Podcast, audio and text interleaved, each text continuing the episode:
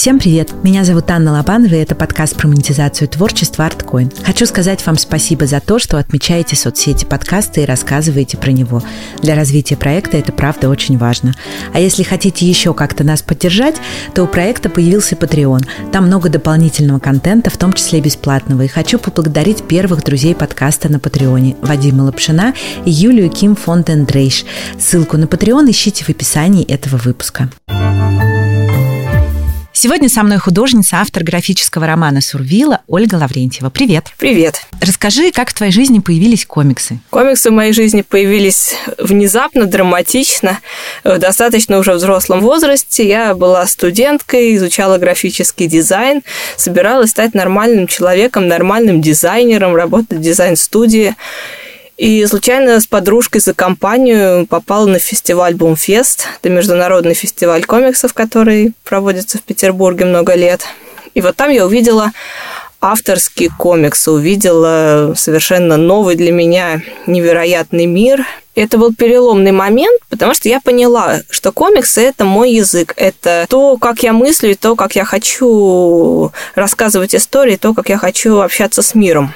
И, собственно, с того момента все изменилось. Я вообще узнала о комиксах, я стала их читать, стала изучать их и пытаться делать свои комиксы, потому что это тоже было не быстро и не просто. Достаточно много времени заняло обучение и самообучение, поиск своего собственного языка. А вообще в нашей стране это сейчас распространенный вид искусства? Просто мне казалось, что не очень. Или я очень далека? По большому счету это довольно нишевое явление.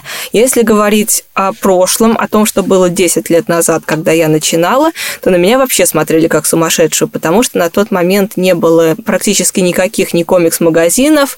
Ну, были, но, но мало. Было очень мало комикс-фестивалей. Самих комиксов русских практически не было. Переводные, да, были, выходили какими-то тиражами, но э, русского комикса как явления не было. Сейчас ситуация другая. Сейчас комикс как явление существует. Есть культура русского комикса. В этом участвует много людей. То есть это и фестивали, и магазины, разные комикс-клубы на базе библиотек в городах России. Очень много мероприятий.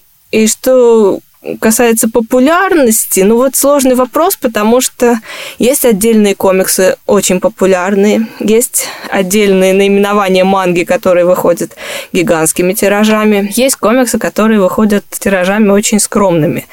Но по большому счету явление нишевое, нельзя сказать, что это что-то супер популярная, супер распространенная, потому что комикс это все-таки сложная штука, несмотря на вот это короткое слово такое броское, яркое, за которым, кажется, скрывается что-то очень легкое для понимания. Комикс это сложная форма, комикс это то, что требует сосредоточенности, внимательности.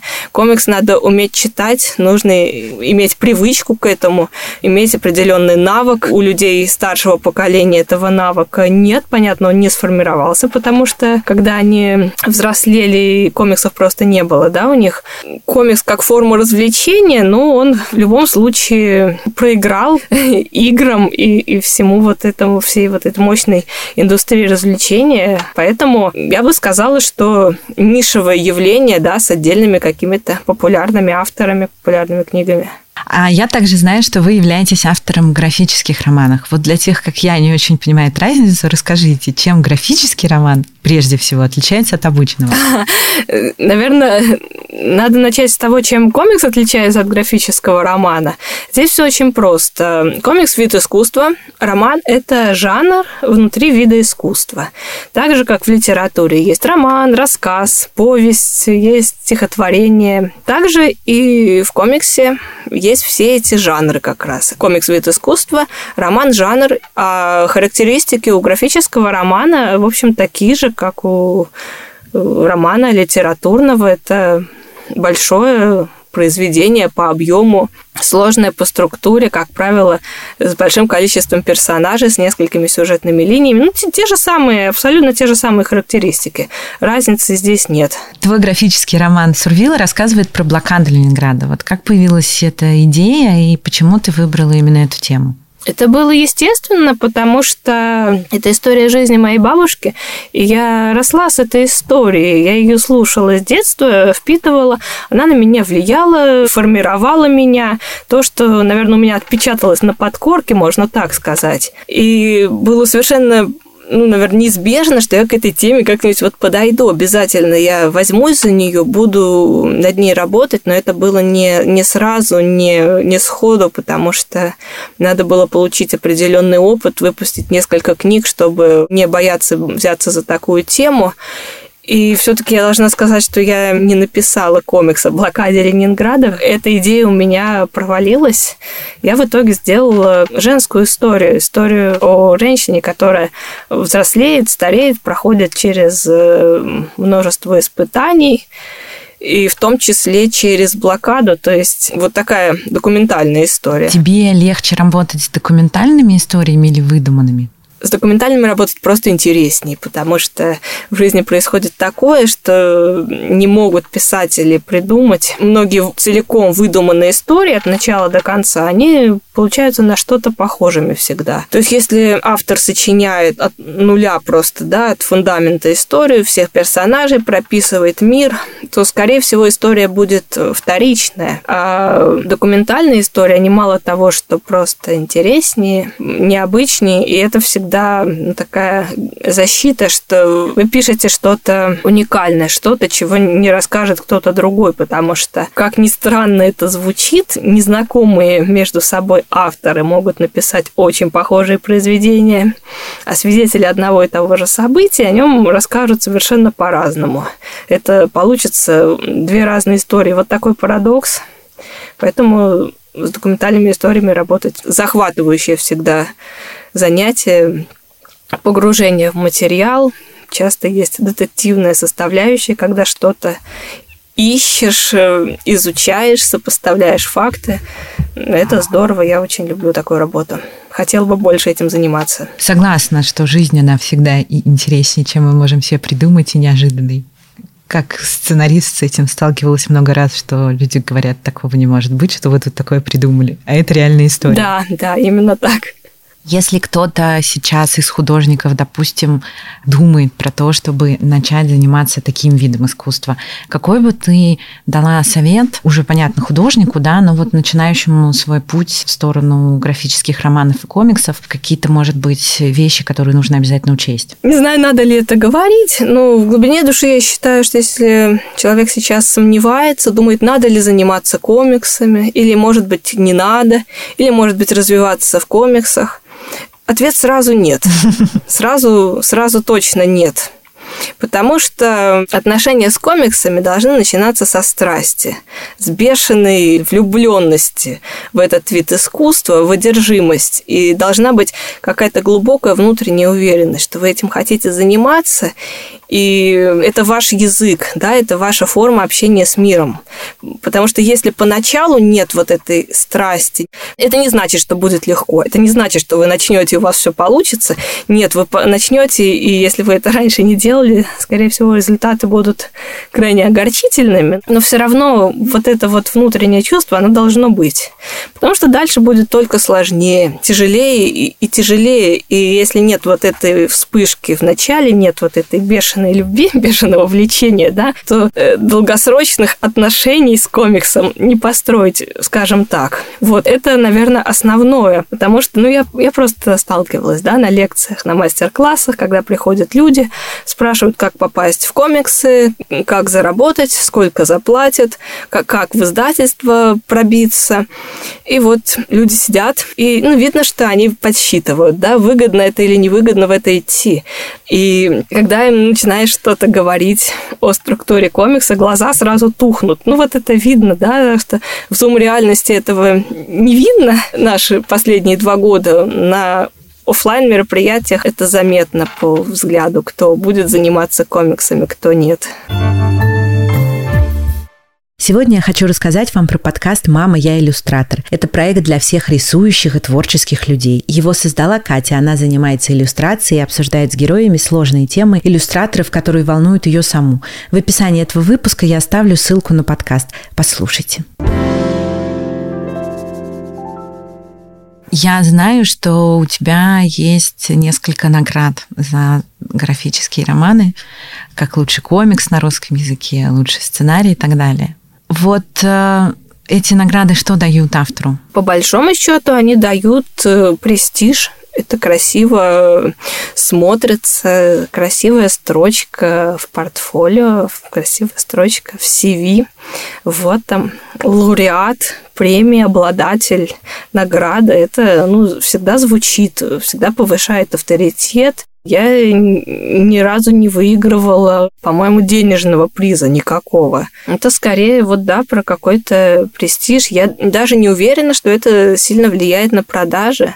Мне кажется, что это не очень влияет, потому что покупатель какой-то, который приходит в комикс-шоп или выбирает книгу на сайте, про эти награды может тоже не знать. Это важно, конечно, это приятно, когда тебя ценят. Ну, я бы не сказала, что это как-то меняет жизнь и что-то после этого идет по-другому. Нет, как шло, так и идет. Раз уж мы заговорили про деньги, если честно, комиксами в России сегодня можно зарабатывать себе на жизнь? Зарабатывать можно, но это крайне сложно. Тут надо сказать очень важная ремарка, что профессия комиксист, она состоит из нескольких профессий. Комикс может создаваться несколькими людьми. Это сценарист, может быть несколько художников. Да? Может один рисовать контур, второй художник красить, и после этого дизайнер леттерер может дорисовывать звуки и добавлять шрифт. Может так строиться работа. Может быть один человек, который все это делает. Комикс как книга – это, ну, как правило, очень небольшие тиражи, такие же, как у другой современной литературы. И кого угодно из современных писателей спросить, э, при тиражах ну, там, до трех тысяч, скажем, да, даже, ну, даже до пяти тысяч прожить невозможно. То есть получается очень скромная сумма если вот просто на отчисление с проданной книги, учитывая еще, что комикс делается дольше, чем пишется роман, например потому что рисовать страницу за страницей. Тем не менее, да, есть определенные возможности. Собственно, здесь несколько вариантов, как ими зарабатывать. Некоторые российские комиксисты работают э, художниками в западных издательствах, рисуют какие-то серии комиксов на заказ. Например, Глеб Мельников, который работает в DC, Артем Траханов, Роман Сурженко, российский автор, живущий в России, одновременно он является звездой французского комикса. То есть это комиксы, которые изначально создаются на каком-то иностранном языке, на английском, на французском. И вот эта работа хорошо оплачивается. Но надо понимать, что это как бы заказной да, проект. В России есть студия комиксов Bubble, которая художникам и сценаристам дает постоянную работу. Они регулярно выпускают новые книги, и, соответственно, у них какая-то команда э, работает постоянно и что-то делает. В, большей части комиксисты работают над какими-то отдельными проектами. Это может быть э, крупный проект, может быть мелкий. Эм, например, вот сейчас это «Эхо Москвы» Венедиктов выпускает серию комиксов «Спасти», и вот они там спасают э, разных исторических персонажей, и над каждым выпуском работает какой-то новый российский художник. Ну вот это такие примеры проектов, за которые там платят деньги. Бывают э, комиксы на социальную тему, комиксы на какую-то правозащитную тематику. Художнику могут с таким заказом прийти. Я могу дальше перечислять много опций, потому что вот, вот самая основная опция как бы рисовать комиксы и получать за это деньги, это по большей части, да, либо работать на Запад, либо ну, для каких-то редких заказчиков России. Большинство комиксистов совмещают работу с чем-то еще. Есть еще опция продажи оригиналов. Вот эти бумажные оригиналы страниц – это то, что является предметом коллекционирования. И на Западе эти штуки продаются, но они также выставляются в галереях, покупаются коллекционерами, то есть такой же механизм, как э, с картинами. В России это пока не очень э, развито, пока у нас практически нет коллекционеров комиксов, коллекционеров оригиналов бумажных. Э, те, кто способны их покупать, платят очень небольшие деньги. Но в перспективе вот эти бумажные оригиналы это то, что можно будет продать. Я еще видела, что издательства комиксов иногда запускают краундфандинговые кампании на печать комиксов. Вот почему так происходит, я была очень удивлена. По идее, это же ну, бизнес для издательства. Да, для издательства это бизнес. Ну, у издательства такая схема, чтобы на этапе предзаказа уже сразу получить деньги. То есть, по сути, книга в любом случае выйдет. Э, ну, просто издательство, поскольку вкладывает много денег в печать, э, хочет эти деньги получить побыстрее. Да, а читатели готовы, например, поддержать издательство и получить книгу, может быть, чуть дешевле, или с какими-то плюшками, с автографом. Бывают какие-то еще лоты, там, открытки в подарок, рисунки, мерч, что-то такое. То есть вот такое взаимовыгодное сотрудничество с аудиторией, можно так это назвать. Ну, есть отдельные авторы, которые тоже запускают краудфандинг, чтобы заниматься самоздатом, чтобы самостоятельно печатать свои книги. И такие примеры тоже есть. У нас есть автор комиксов Виталий Терлецкий, который и художник комиксов, и сценарист комиксов, и он одновременно издатель комиксов. Он создал свое издательство «Терлецкий комикс», то есть у него ИП, и он э, выпускает книги, не только свои, выпускает книги других комиксистов. Какие-то он делает в соавторстве, у него очень много коллабораций.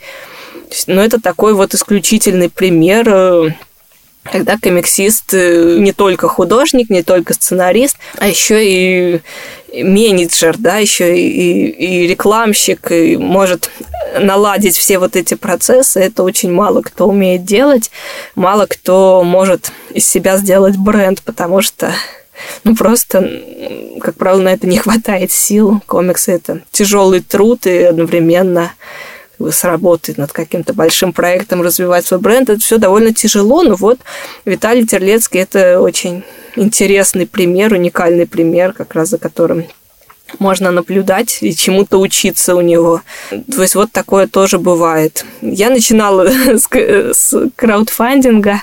Моя вторая книга как раз выходила таким образом. Я это вспоминаю как кошмар. Это было чудовищно тяжело чудовищный стресс. И я пока в ближайшее время, наверное, не готова повторить этот опыт. Я прочитала у тебя в сторис в Инстаграм, что ты никак не можешь себя взять в руки и закончить комикс про карельский перешейк. Вот скажи мне, как тебе удается идти вперед, когда руки опускаются? На самом деле есть очень хорошее правило. Если не получается идти вперед, надо идти назад, по крайней мере, в работе над комиксом это всегда так. Если не получается идти вперед, что-то буксует, значит, на предыдущем этапе что-то сделано плохо. Если не идет сценарий, то, значит, плохо продумана концепция. Если не идет рисование, значит, скорее всего, плохо написан сценарий. Значит, надо отступить на шаг назад и подумать, покумекать, где затык. И вот это правило мне всегда очень помогает. Если устаешь, надо просто делать паузы потому что постоянно заниматься комиксом это, это очень тяжелая работа. Надо сказать, что с личным проектом такого не бывает никогда. Всегда есть параллельно другая работа, потому что личный комикс это то, что ты делаешь в свободное время, не получая за это, в общем-то, ничего, пока книга не выйдет. Поэтому это приходится каким-то образом комбинировать с другой деятельностью, но никак по-другому не сделать.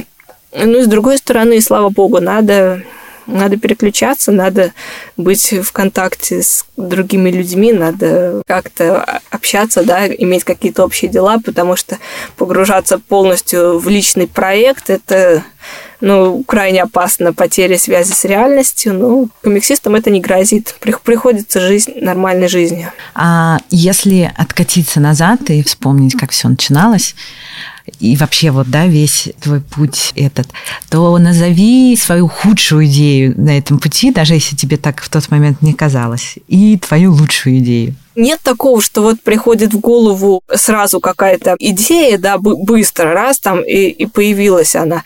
Это ну, такой довольно долгий процесс, потому что оно же все потихонечку где-то там кристаллизуется, где-то растет. Что такое идея? Это какой-то предварительный сбор материала, предварительное какое-то прописывание концепции, э, наброски, поиск дополнительной информации, да, чтение каких-то источников. И это вот идет всегда фоном с другой работой. Какие-то идеи превращаются потом в книги, а какие-то оказываются нежизнеспособны.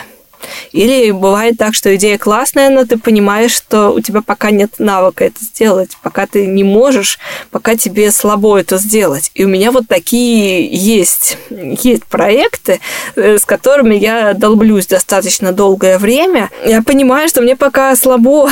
Я понимаю, что у меня стоит задача, которую я так сходу не могу взять, и я вокруг этой задачи э, кручусь, периодически к ней возвращаюсь, откладываю ее Надеюсь, что я все-таки когда-нибудь сделаю. Всегда есть идеи, которые не получаются. Бывает, что довольно много уже сделано, сделаны наброски, собрано много информации, много материалов, там куча папок э, в папке с проектом оно потом все не складывается. Такое может быть. И такое часто бывает. И иногда надо понять, что вот то, что ты делаешь, это дохлая лошадь, и надо оставить идею, да, переключиться на что-то другое.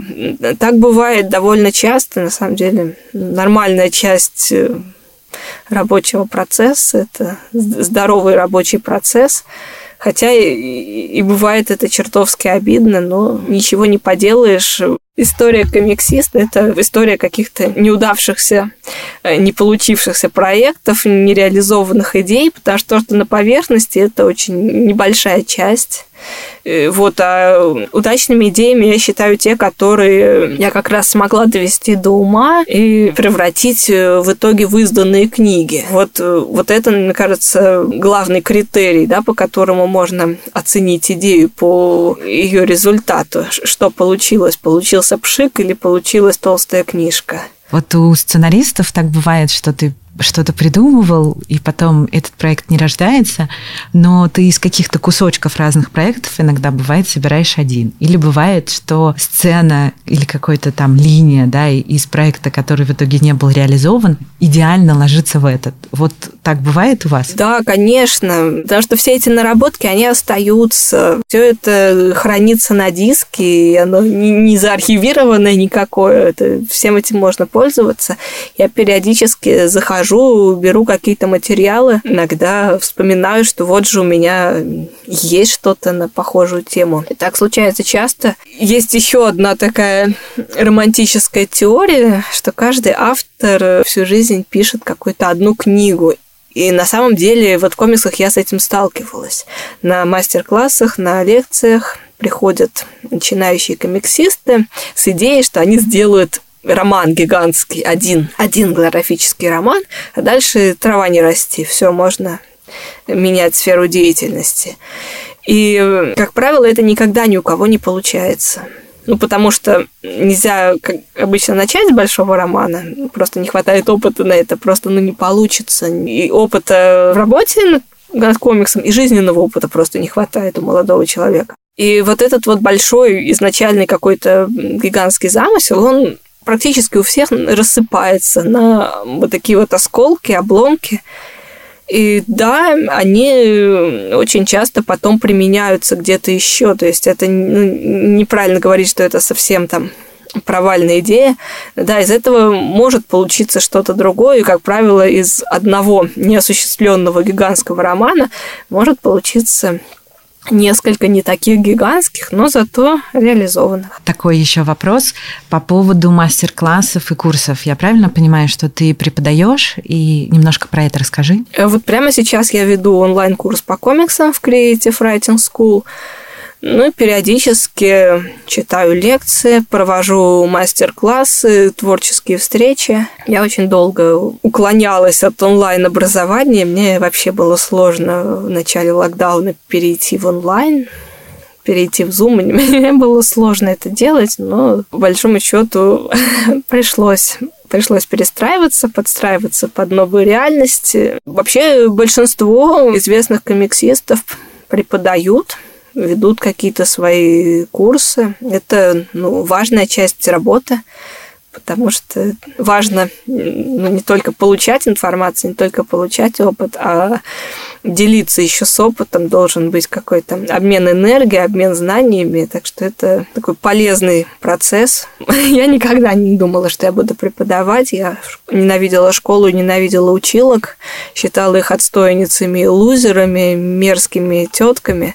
Мне казалось, что это гнусно что-то стоять, объяснять, но вот объясняю, учу, ошибки исправляю. Ну, не то, что ошибки, скорее направляю, даю какие-то рекомендации, как улучшить проект. Так что я все-таки стала мерзкой училкой немножко. Давай подведем итоги и каких-нибудь выведем три совета от тебя, которые ты бы дала нашим слушателям вот э, с точки зрения автора комиксов и графических романов. Главный совет – слушайте себя, слушайте, что у вас внутри, есть ли у вас истории, которые вы хотите рассказать, которые вот на вас прямо давят, не дают вам спать спокойно, не дают вам жить спокойно, не дают вам вести нормальную жизнь.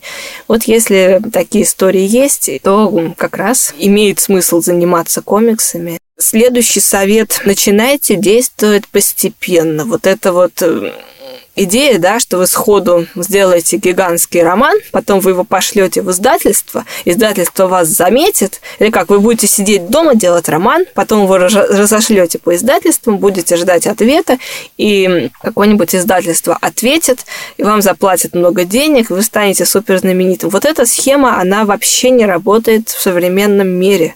Абсолютно нежизнеспособная схема. Иногда бывает, что издают совершенно неизвестных авторов, нигде не засветившихся. Сейчас это, ну, возможно, просто конкуренция в сфере комиксов небольшая, потому что в в авторском, особенно комиксе, крайне мало денег, будем честно говорить. Мало сумасшедших, которые будут свою жизнь тратить на какой-то личный проект, за который никто не, не, не дает денежек прямо сейчас. Начинайте постепенно, начинайте с маленьких проектов, участвуйте в конкурсах, выставках, постепенно наращивайте опыт, да, как автор, выращивайте свой профессиональный уровень. И одновременно с этим продвигайте себя, знакомьтесь с издателями, участвуйте в фестивалях, знакомьтесь с коллегами. И таким образом к тому моменту, когда вы достигнете хорошего уровня как художник, как сценарист, как, художник и сценарист вместе или только как художник бывает. И так, к этому моменту вы уже будете знать людей из среды комиксов, и у вас уже будут ну, определенные социальные связи. Поэтому вот потихонечку, шаг за шагом, оно все как-то так и делается. И третий совет. Вот не ждите, что в комиксах будет быстро. Комикс – это медленный очень вид искусства, плане его создания. Не ждите, что вы быстро что-то сделаете и быстро получите результат. Если у вас какой-то замысел сейчас, то результат может быть через несколько лет.